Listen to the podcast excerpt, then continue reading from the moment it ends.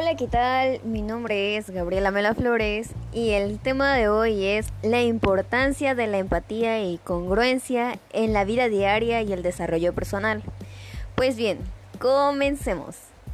Hablando sobre la empatía, la empatía es una habilidad de ponerse en el lugar de otras personas y comprender sus emociones, o como se dice comúnmente, ponerse en los zapatos del otro. En mi vida personal, y yo creo que muchos de nosotros la hemos tenido, ya sea con nuestra familia o amigos.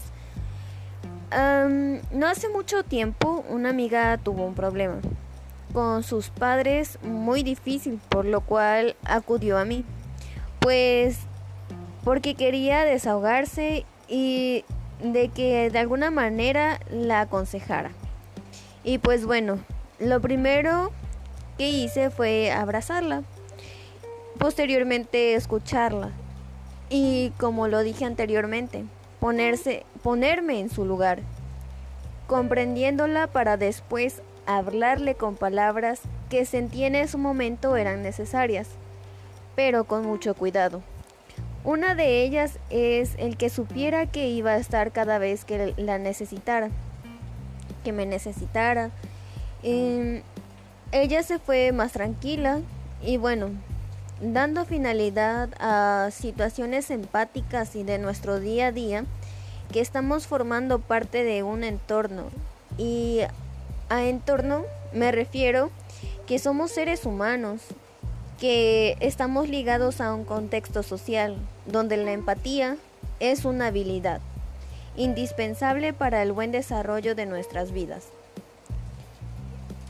Ahora bien, congruencia podemos decir que una persona es congruente cuando alinea lo que piensa, dice y hace.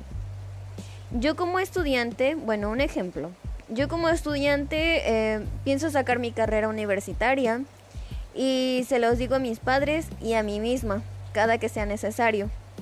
Pues para ello yo sé que se necesita de un gran esfuerzo y lo estoy haciendo. El estudiar y hacer lo que me toca como estudiante. De y de aquí partimos o algo muy importante que es la congruencia interna. Sí. Pues esta tiene un impacto muy positivo en cada uno de nosotros. Es la comunicación interpersonal, pues esta transmite sinceridad y comunica convicción y por lo tanto tiende a generar confianza en el interlocutor. En conclusión, la empatía y congruencia es algo fundamental para entender a nuestro entorno y sus situaciones como a nosotros mismos y que nos ayuden a crecer como personas. Y bueno, me despido con una bonita frase del psicólogo humanista Carl Rogers. Lo único que sé es que cualquier persona que quiera puede mejorar su bienestar.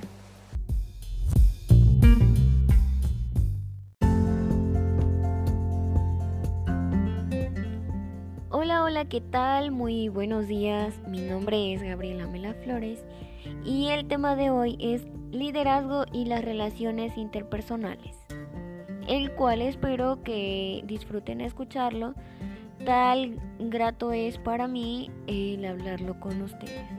Comenzaré haciendo una pregunta. ¿Los líderes nacen o se forman? Bueno, para ello y para responder con mayor asertividad, daré una breve explicación y al final contestaré esta pregunta. Un líder posee una serie de características que lo distingue de los demás, tales como la conciencia en las cosas, ser proactivo, tener amplios conocimientos, contar con estabilidad emocional, una gran capacidad de adaptación, practicar la humildad, tener sentido del humor y calidad humana. Pero, pero la más importante es entenderse y confiar en sí mismo, para así poseer sensibilidad interpersonal. Un claro ejemplo en nuestra vida estudiantil son los trabajos en equipo, ya que un buen líder se va a ver reflejado en el desarrollo de las capacidades de cada uno de sus integrantes, logrando que sean capaces de trabajar en equipo. Y ahora, si sumamos el liderazgo con las relaciones interpersonales, haremos una dinamita, pues nuestro resultado sería una mejor comunicación interpersonal, que eso vale mucho. Y como líder inspira una relación compartida, pues en un equipo este logra integrar las emociones de otras personas para que compartan una visión como si fuera propia y el resultado que otorgue.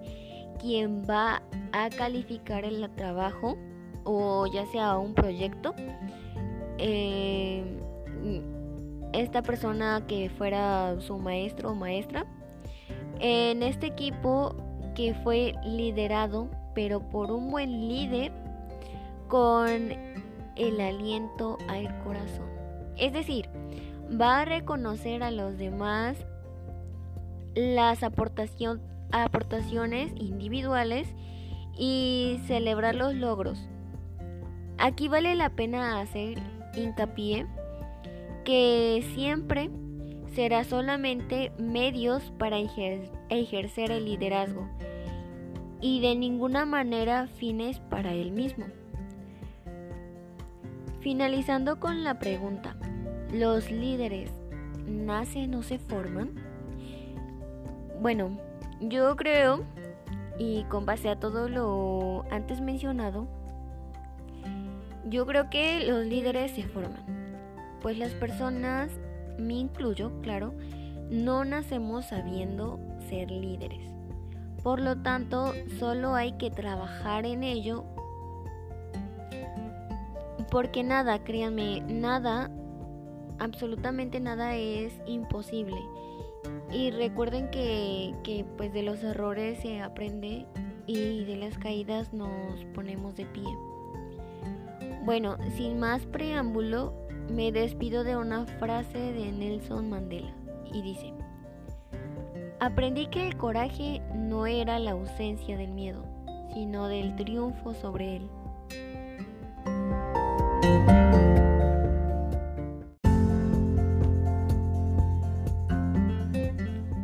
Hola, hola, ¿qué tal? Muy buenos días. Mi nombre es Gabriela Mela Flores y el tema de hoy es liderazgo y las relaciones interpersonales, el cual espero que disfruten escucharlo. Tal grato es para mí el hablarlo con ustedes. Comenzaré haciendo una pregunta. ¿Los líderes nacen o se forman?